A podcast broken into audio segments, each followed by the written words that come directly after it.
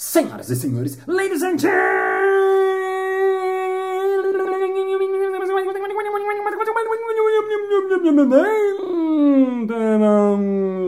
mesdames e messieurs, esteticistas e esteticistas. Está começando mais um Balascast Música.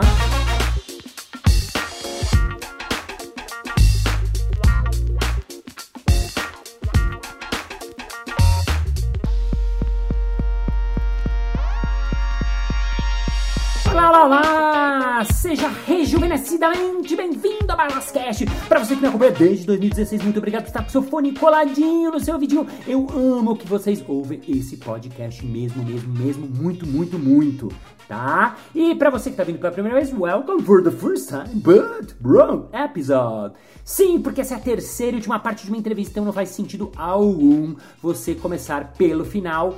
A não ser que você seja adepto dos últimos serão os primeiros, então faça o que você quiser, afinal você é livre. Lembrando que quem quiser mandar qualquer feedback, comentário, sugestão, eu amo receber as mensagens de vocês. Então vai lá no Instagram, arroba Balas, balas com dois L's, que eu adoro saber o que vocês estão achando, o que vocês acham legal, o que você não gosta, quem que você quer ver aqui no Balascast, um detalhe de um episódio, uma frase que te marcou, é muito, muito, muito, muito, muito legal mesmo, então conto com vocês, ouvintes e ouvintas.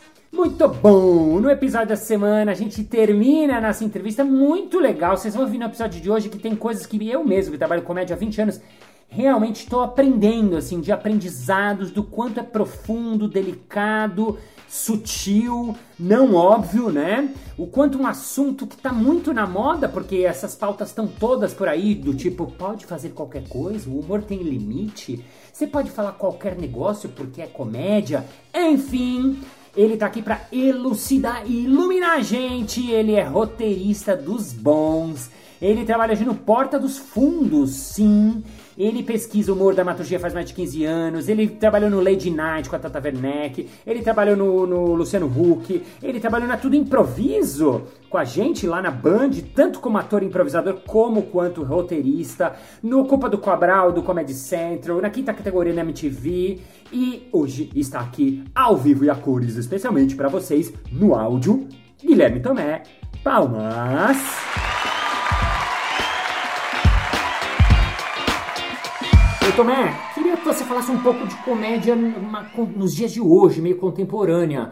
Porque até nos episódios ante- anteriores a gente falou um pouco sobre. Você falou sobre televisão, né? Antigamente a gente assistia Chico Anísio, é, Jô Soares, depois Praça é Nossa, o próprio Zorra Total, né? Que era um tipo de comédia assim mais é, básico, mais óbvio, mais que a pessoa tem que entender, mais dos clichês, né? Um monte de coisa, inclusive, dessa época, nem trapalhões, né? Eu até tava vendo um vídeo do Trapalhões e falei, nossa, esse vídeo não podia, não, não podia nem estar sendo exibido isso de tão é, preconceituoso que era, né? Ou, ou porque era tudo muito diferente, né? E aí isso mudou muito, porque aí depois veio a internet, muita força, YouTube, muita força, e agora é, Netflix, o streaming, né? A Amazon, HBO, não sei o que, não sei o que. O que, que você acha que mudou e como anda a comédia outro dia, ho- hoje em dia? Eu acho que não é nem o que eu acho que mudou, é a certeza de que muda e ponto. A Hum. comédia é, eu falei em algum, no, acho que no primeiro episódio, a comédia é o que se atualiza mais rápido. Ah? É difícil se manter na frente, porque ela é uma coisa que permeia o nosso dia. Né? Quando eu te perguntei lá no primeiro episódio, você gosta de filme de terror? Não, te causa aquilo. Tem muita gente que assume que não gosta de filme de terror e suspense. Eu sou um deles. Uhum. Mas você já viu algum, alguém assumindo que não gosta de rir? Porque eu não gosto de passar medo. Mas você já viu alguém falando que não gosta de rir? é raro, né? E é a mesma coisa. A intenção da estruturação, a organização das informações audiovisuais num filme de terror visam comover, visam provocar uma emoção. Isso é a única coisa que é constante em qualquer produto de entretenimento, em qualquer arte. Eu quero causar uma emoção. Inclusive, não interessa qual para algum tipo de para alguns artistas. Pega até performance, Marina Abramovic e tal, ela quer te causar às vezes incômodo. Uhum. Mas causar emoção é um fator comum a qualquer tipo de arte. Então, o a organização das informações no filme de suspense quer te causar ansiedade.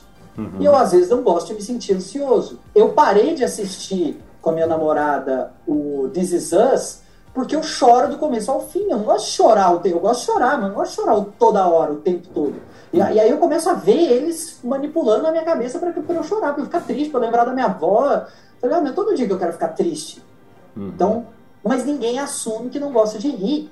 Então, isso tem um pouco a ver com tudo que eu acho que, que você perguntou da comédia, o famoso limites do humor, Rafinha Basta, Danilo Gentili, cultura do cancelamento, acho que tudo tem a ver com isso. As pessoas acham que são autoridades no riso o tempo todo, porque é uma coisa que teoricamente todo mundo gosta. Mas não é, porque vem do ridículo, vem da exposição, vem da verdade, muitas vezes uma verdade oculta. Então, assim, fazer rir a humor, comédia, eu acho que a definição mais correta seria um descortinar, um revelar sobre algo que é ser humano, sobre revelar uma informação. A sua piada é, a, é o puxar da cortina, seu punchline, o que faz a sua piada funcionar é o que está por trás. E se o que está por trás não for verdadeiro, aquilo não vai funcionar.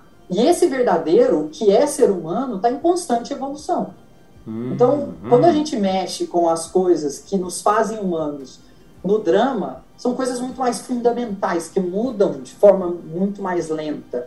O, quando a gente mexe no que é ridículo, no que é aceitável, isso é muito, graças a Deus, é muito mais rápido a evolução. Hum. Então, a, eu tenho parente, a minha, tem uma tia minha que morreu há quatro anos atrás, que ela viveu na época da escravidão. Então, assim, a, as coisas que você. Então, assim, eu consigo fazer drama em cima disso, mas comédia tenho que tomar muito cuidado. Então, a gente está enfiando o dedinho no cérebro das pessoas. E quando gente, o lugar que a gente cutuca para fazer as pessoas rir é um lugar muito delicado e é um lugar em constante transformação. Então, acusam muito né, a, as pessoas progressistas de mimimi. Vamos decupar o que é mimimi. Mimimi é reclamar, mimimi é reclamar sem precisar, é ser infantil, é não aceitar, é fazer uma birra. Em algum lugar tá certa essa definição, né? Uhum. Para mim não existe mimimi mais forte do que você contar uma piada para uma plateia, metade não ri, não só não ri, como se sentir ofendido, e você não revisa essa piada, você bota a culpa nos 50% que ouviu. Sim. Imagina isso. Que loucura que é isso. Isso é o maior mimimi de todos. É o problema não é meu, o problema é seu, que não me entendeu. Isso é mimimi, uhum. na minha opinião. Então, assim, se você contou uma piada e não só não foi engraçada, como ela foi ofensiva, repensa a caralho da piada. Uhum. Não sei se tem, pode falar isso, mas pode. repensa a caralho da piada. Tipo, porque se você coloca uma nova atitude, você faz uma nova piada. E aí eu vou. Isso já foi muito difícil de achar, mas hoje é muito fácil. Tem no Vimeo. Tem um negócio do nosso querido Mr. Bean, que chama Rowan Atkinson. Quem não conhece o, o nome verdadeiro do Mr. Bean, uhum. que é talvez o, o, um cara que é o, o Ayrton Senna, é o Michael Jordan do, do humor, certo? Sim. O cara, tipo, joga em todas as posições. Num, é, tipo, gênio, gênio. Se você, se você fizer um humorista num laboratório robô perfeito vai nascer o Ronette. Uhum. quando fala te faz rir, quando escreve te faz rir, quando dirige te faz rir. Perfeito. Tanto que ele é o humorista mais rico do planeta Terra. Ele é bilionário com comédia. Uhum. Então, acredita no cara. Ele fez um negócio que chama de uma série nos anos 90 chama Laughing Matters, que é dentro de uma de uma série que ele faz sobre o, comédia física. Se você procurar Physical Humor, Laughing Matters, o Ron Atkinson, você vai achar. Uhum. E lá ele dá uma aula de palhaço, uma aula de comédia física. Assim, ah. Parece que ele está construindo um Avner. No Sim. fundo, ele está construindo um Mr. Bean. Ele chama de Bartolomeu. Ele dá um outro nome para o Mr. Bean. Ele fala como funciona o comediante físico. Como, ah. como, como, como que você planta, como que você rega e o que, o que, que ele vira. Como ele, o que, o que comem, o que, o que né, aquela uhum. história. É um olhar bem bem técnico para a comédia física. E ali ele dá uma informação muito louca, que é nova atitude, nova piada. Então, assim, se você. Alguém vai sentar e você tira a cadeira dessa pessoa e ela cai no chão, é uma piada que, foi, que é feita desde 1900 e Guaraná com rolha. Ela pode ser feita hoje, desde que ela esteja com a atitude certa. Uhum. Então, por exemplo, tem um negócio que eu gosto muito no YouTube e eu odeio ao mesmo tempo uma comédia super corajosa que fizeram no, no, no YouTube que chamava Bum Hunter, que é o caçador de mendigos. O cara fingia que ele era tipo aqueles australianos que vai pegar jacaré, cobra, com um chapéu, aquele, aquela calça caque, aquele colete, falando com sotaque australiano, falando, ah, nós estamos aqui na selva, olha o tamanho desse jacaré. E aí ele pega o jacaré e fala, olha o tamanho do dente dele. Oh, aquela coisa de dublagem. Ele fazia isso com um mendigo, com um morador de rua. Caralho, Nossa. pesado pra caralho. Pesado. Muito pesado. Uhum. Mas tem uma crítica ferrenha aí. Poderia ser bom. Só que o câmera ria. Dava para você ouvir o câmera rindo. Ixi. Você errava na atitude, aí você não consegue assistir. E aí, para mim, aquilo tem que ser tirado do YouTube, porque peca na atitude. Uhum. Dava para fazer esse conteúdo de um jeito um pouco. É, com uma atitude mais moderna. Porque esse vídeo chegou a funcionar, ele só não funciona mais. Tipo, as pessoas desumanizaram as coisas no começo da internet, da mesma forma que a gente desumaniza as pessoas que estão embaixo do ônibus no, no ônibus da excursão. Quantas vezes você, com seus amigos com 12 anos, 15 anos, você não xinga as pessoas lá embaixo? Porque você está numa situação de grupo, que está numa situação teoricamente segura, em cima de um ônibus em movimento, e aí você xinga um cara na rua. Uhum. Isso é desumanizar. Se você estivesse lá embaixo, você teria xingado? Não. Não. Porque o cara provavelmente vai te bater, ele é maior que você, você é uma criança. Então, as coisas vão amadurecendo, as linguagens vão amadurecendo. E o humorista ele precisa ser humilde nesse, nesse sentido de saber que as atitudes precisam ser atualizadas, não as piadas. Então, tem um pouco nessa fala minha de defesa dos humoristas que sentem a cultura do cancelamento, os humoristas que falam, ah, tudo vai ser daqui a pouco nada pode, o mundo está ficando chato, mas eu acho que isso cai muito na questão de hoje tudo está disponível, e se você vai ver a comédia do Jim Smith, você vai ver, vai ver a comédia do, do Anthony Jeselnik, é feita para quem é fã daquele cara e tá lá e clicou, você tem que clicar no, no, no, no, no show dele que chama Jack Nickel Offensive. Você tem que. Sabe, você sabe o que está esperando. E aí aquilo sai de contexto, e aí, aí eu tô com uns humoristas que reclamam. É, às vezes eu tô fazendo tudo certo e você que está me vendo no lugar errado. Uhum. Uh, tem um pouco disso. Uhum. Mas se você virou uma figura pública e você está tweetando e você está fazendo comédia na TV aberta não espere unanimidade, não espere que a sua comédia de anos atrás funcione para sempre. Se você vê Chaplin hoje, e o, e o, o Ron Edson dá exatamente esse exemplo, é fácil rir hoje de um, de um filme mudo? Não é fácil. É diferente. Né? Não é fácil. Porque a atitude mudou. A atitude, aquela atitude não funciona mais hoje. E as piadas funcionam, mas elas precisam ser atualizadas. O Mr. Bean faz a mesma coisa que o Chaplin fazia, só que ele faz com uma atitude atualizada. Uhum. Eu vou engatar numa outra coisa que eu acho que tem muito a ver com a sua pergunta, foi bem ampla, né? Que é o riso hoje. Eu lembro quando. Você tem muitos amigos fotógrafos também. Você pode fazer esse experimento. Eu lembro quando saiu o Instagram. Eu tinha um amigo fotógrafo, Rafael Canes, grande fotógrafo. E eu lembro dele ficar um pouco ressentido com o Instagram há 10 anos atrás, quando apareceu. Sim. Pô, você é um fotógrafo e de repente tem uma galera postando umas fotos foda, com, imitando um filme Kodak que é super caro. Aí ele olhava e falava, é, isso aqui tá imitando um Kodak 1936, que não sei o que, com exposição tal. Eu falo, irmão, eu só cliquei na, na, na no Sépia, eu cliquei no Melbourne. Uhum. e o negócio fez para ele. Todo mundo, de repente, virou fotógrafo. Os aplicativos e as ferramentas e os add-ons e, e, as extensões de aplicativos e que fazem sincronia de fala, mashup de filme com, com fala, TikTok basicamente, é para o humorista o que o Instagram foi para o fotógrafo. De repente, eu que não sou comediante tenho ferramentas para fazer comédia. Hum. É só eu pôr o áudio do Missão Impossível ou do, do Exterminador do Futuro, botar um óculos e fazer o lip sync. Eu falo, hasta la vista, baby.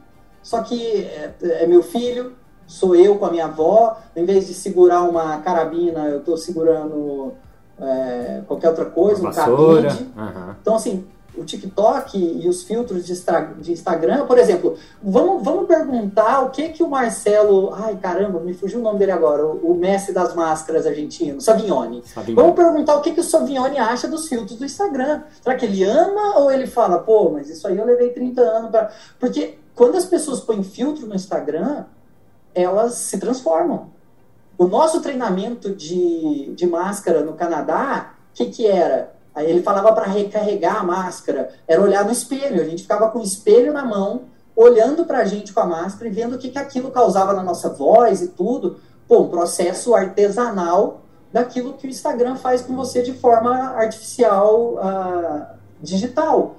Mas é a mesma coisa. Quantos e quantos comediantes não estão aí ganhando dinheiro, fazendo publi, porque o conteúdo principal deles é filtro de Instagram. Eles reagindo e interagindo com filtros, com vozes. Então, eu, eu gosto muito de pensar assim, de não virar o rabugento, e é fácil cair nisso, né? De não virar o, a pessoa ressentida com a tecnologia. Porque o TikTok, e aí eu englobo todos, é, fez com o humorista o que o Instagram fez com o fotógrafo. Democratizou e banalizou a comédia de uma certa forma. Hoje, para você fazer um negócio diferente, você está lutando contra a realidade. Para você saber o que é real, você tá, é, é muito complicado.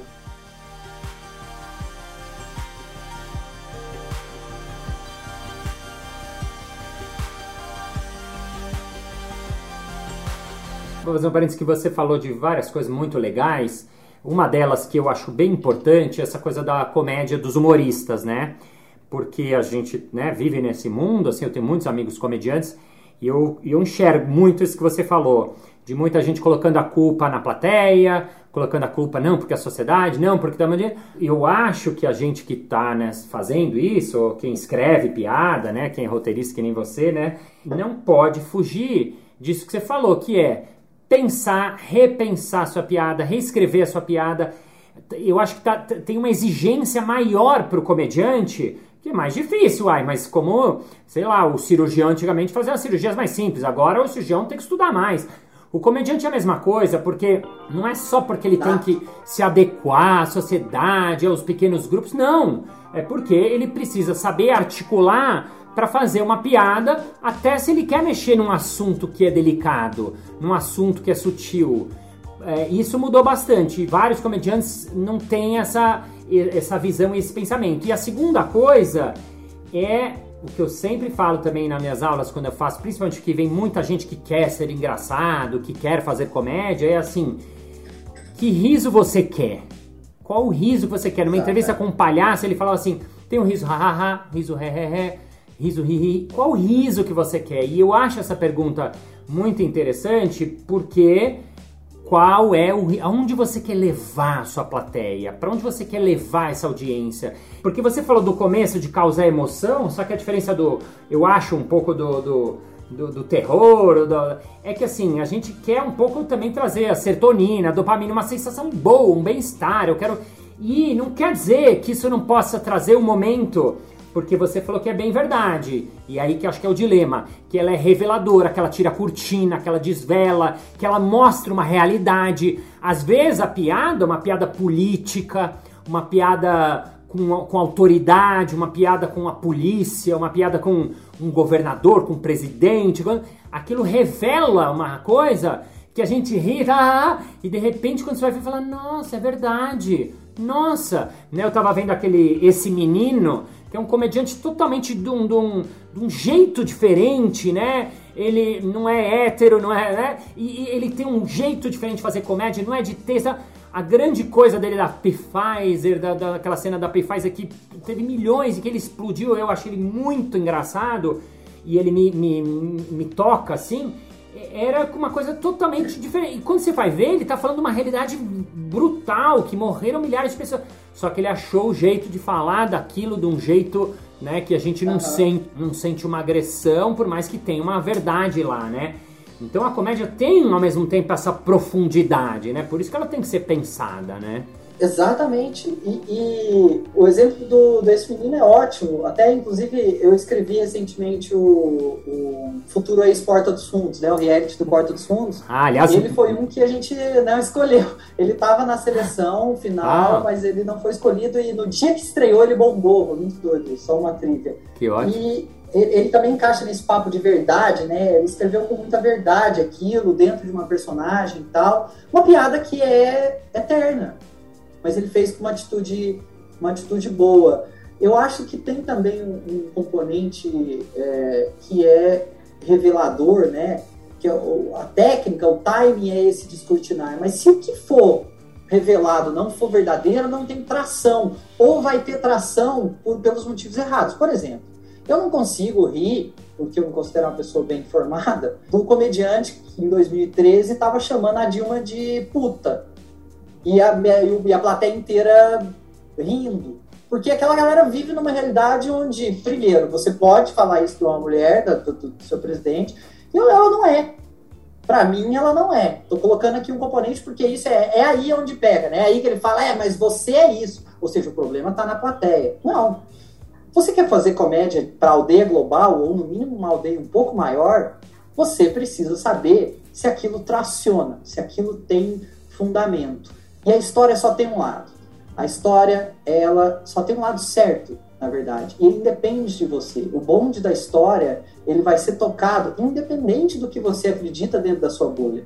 Então, é essa atração é que vai transformar o seu conteúdo, universal ou não, bom ou não para todos, percebido para todos. Que parece ser a, a intenção. Quando o cara vira e fala, é, a, turma do cancelamento significa que ele parece que não queria que elas existissem, parece que ele queria que todo mundo. Tá, mas então lida com isso. Você acha que não existe humor dentro de convenção de neonazista? Existe. Assim como existe banda de hardcore só para neonazista. Eu não consigo ouvir, eu não consigo me distanciar. Eu gosto de hardcore, mas eu não escuto o hardcore é, de neonazista. Então, a, a, você vai descortinar algo que é verdadeiro. O perigo mora. Verdadeiro para quem? Então, é aí é que a comédia é muito mais cruel, muito mais delicada, muito mais difícil do que muitas outras coisas. Porque você está lidando com o que as pessoas, com o ego e com o que as pessoas são em essência, com, com o sistema de crença das pessoas. Então, quando um humorista uh, bolsonarista no Brasil, ou qualquer pessoa que seja microfonada no pânico, por exemplo, começa a falar é, que o mundo está ficando chato, ou que foi só uma piada, aquela agressão óbvia que ele fez a uma pessoa, inclusive gratuita, ela tem que perceber que ela está revelando algo sobre quem ela é. Uhum. Se ela está falando, eu acho que você deveria aceitar isso hoje, em 2022, hoje, dada aquela informação, hoje, mesmo depois de tendo passado por isso, nazismo, por exemplo, então, assim, quer fazer uma piada com um judeu do leste europeu antes, provavelmente você vai estar acertando com a sua plateia. Mas e hoje? Você vai julgar, mandar o argumento histórico, tipo, antes é que era legal? Meio que você vai perder essa. Mas olha quantas vezes a gente já não ouviu esse argumento. Uhum. O mundo tá ficando chato, para mim é um antes é que era legal. E aí vale a investigação de que antes era esse que você está falando, porque quando foram abolir a escravidão em várias partes do mundo, teve gente que levantou a mão e falou: mas e os impactos econômicos? Será que a gente não está se precipitando? Então, assim, tem muito muro que na verdade não é muro. E a comédia não tem muro. Não tem como ficar em cima do muro. Se você assistir o brilhante filme Não Olhe para Cima, é, como é que é em português? O, hum, filme do Cometa da Netflix. Ah, é, não olhe. Leonardo DiCaprio? Isso, isso. Sim. Don't Look Up, não é Don't isso? Look Up, é. Tem um momento ali maravilhoso que é é, é, é isso que eu tô falando. Comédia não tem um muro. O muro pertence a um lugar muito bem definido e ele não é no meio. Tem um momento no filme que aparece um cara, inclusive com uma physique de role muito sintomática para nós brasileiros, que fala: ah, para mim não é nem olhe para cima, nem olhe para baixo, para mim é olhe para cada um de nós. Eu não estou aqui para politizar e não sei o quê, não tem em cima, não tem embaixo. Amigo, tem um meteoro caindo na sua cabeça, como não tem em cima, não tem embaixo. Então, é, essa cena é, é, é para dizer isso, é para falar, olha, não existe um meio do caminho se o meteoro está vindo para nossa cabeça. Existe a cegueira e existe o, o, o olho para cima. Ele está vindo, ele está lá, não tem o que discutir. Uhum. Então, é isso que eu comecei falando de não vai existir outra versão da história para te salvar depois. E a comédia vai sempre andar junto com essa história ou ficar desatualizada. Uhum. E isso tá desde a piada com a Dilma, desde a piada com o Bolsonaro, até a piada de tirar a cadeira para o cara sentar. Que se você fizer hoje num colégio, provavelmente vai dar ruim para você, que se a pessoa bater a cabeça, não é mais assim que brinca. Uhum. Não é mais. Se você gostava de uma era que as pessoas faziam bullying e as pessoas se machucavam, às vezes até para sempre, paciência, irmão. Provavelmente você tá de um lado que não estava sofrendo com o bonde da história do jeito que é. Uhum.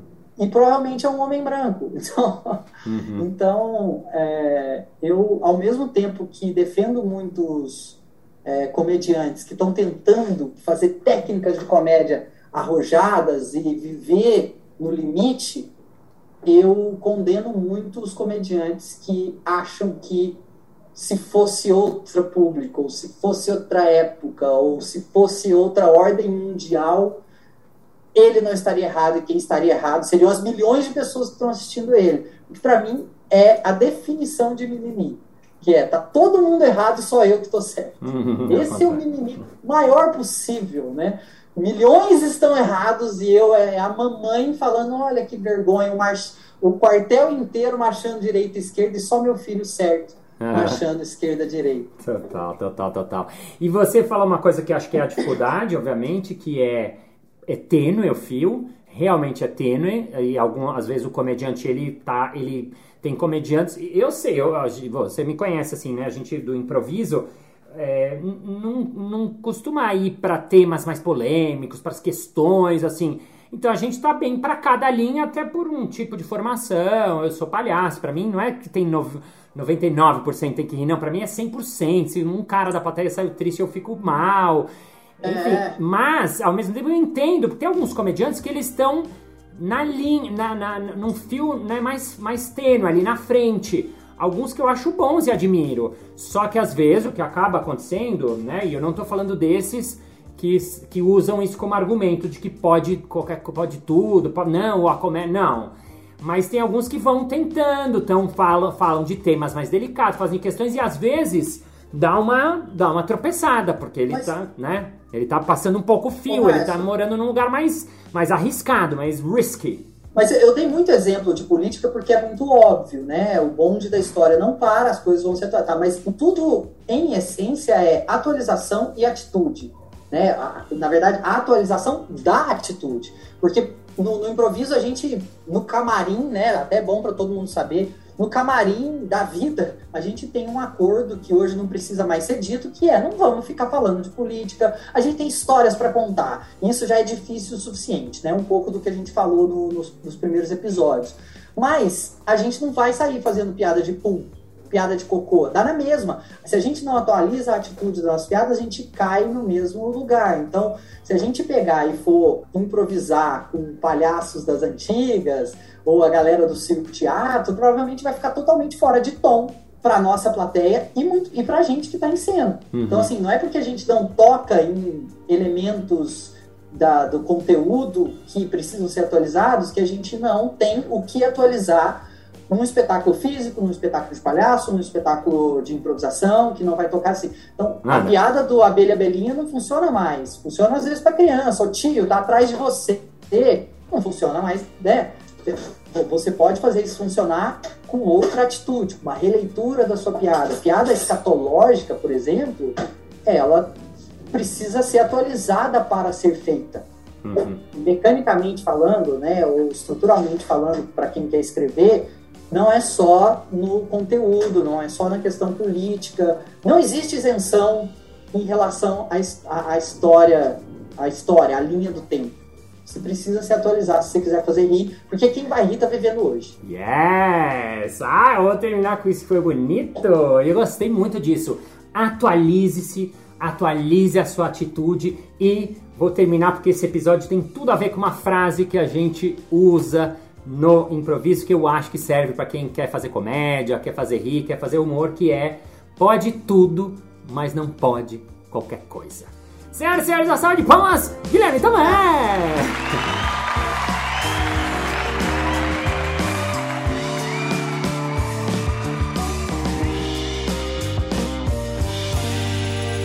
Muito bem, muito bem, muito bem. Chegamos ao final de mais um episódio. Ah, mas na segunda-feira que vem tem mais. E, e se você quiser saber mais sobre o Tomé, as coisas que ele faz, o que ele está aprontando, ou os cursos dele de roteiro, que são muito incríveis, vai lá no Instagram dele, arroba Guilherme Tomé, manda mensagem que eu garanto que ele te responde se ele quiser.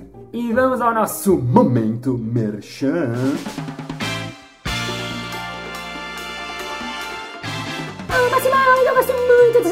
Você faz tantas coisas, né? E eu fico assim pensando, nossa, será que eu chamo ele pra uma palestra? Nossa, será que eu chamo ele pro workshop? Nossa, será que eu faço o curso dele? E eu queria saber, meu, o que você faz? Porque você faz multi coisas, não é mesmo? Como é que eu posso conhecer melhor o seu trabalho? Hein, hein, hein? É fácil! Eu acabei de reformular meu site inteiro, então ele tá bonito, supimpa, elegante e bacana. Feito pela nossa designer Vivi Brandini, sensacional. Então vai lá nele, www.marciobalas, com dois L's.com.br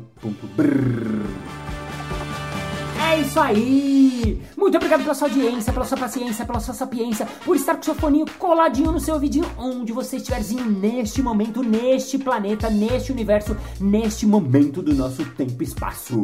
Thank you, ladies and gentlemen, for heart, for feeling, for being here in the moment present, for knowing, for cover, for combating pandemia, for knowing that humor is very important for our life. We have to type have, we have to bring humor, comedy, then you're Don't do anything you can do that, we can do for havers. You can can't do qualquer coisa, pode tudo, but don't qualquer coisa. Please think about your tanks, fear about your dad, think about your life, and think about love. And see you next Monday. Bye bye. É isso aí! Muito obrigado pela sua audiência. Esteticistas e esteticistas. Consistos. Não, não, não. Vai. Hum? www. Onde não?